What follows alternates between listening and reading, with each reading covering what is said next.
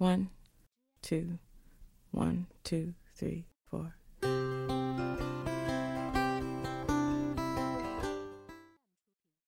Hi guys, welcome to Tina English Show。趣味记单词，让你抓狂的单词记忆从此变得简单而有趣。This is Tina。今天带给大家的是我们生活中不可或缺的三餐之一——早餐篇。中国人是一个爱吃的民族，保持健康好身材也是要三分靠练，七分靠吃的。那就让我们的健康饮食和一天的好心情，从一顿美味的早餐开启吧。Are you ready? Let's go.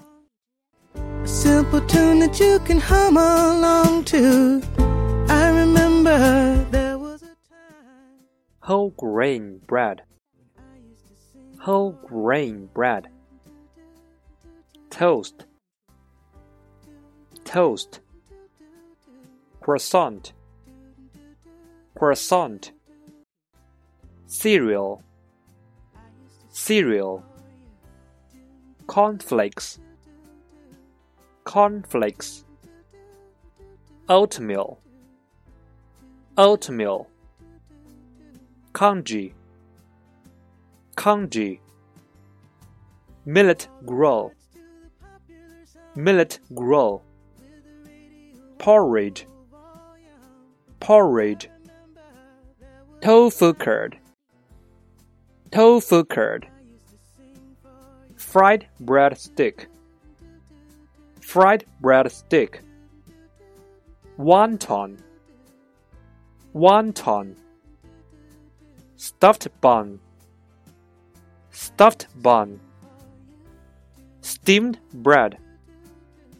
Steamed bread. Noodles. Noodles. Boiled egg. Boiled egg. Scrambled egg. Scrambled egg. Fried egg. Fried egg. Pancake.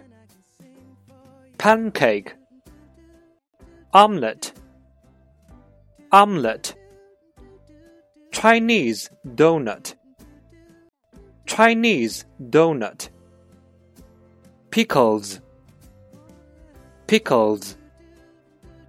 Sausage. Sausage. Bacon. Bacon. Jam.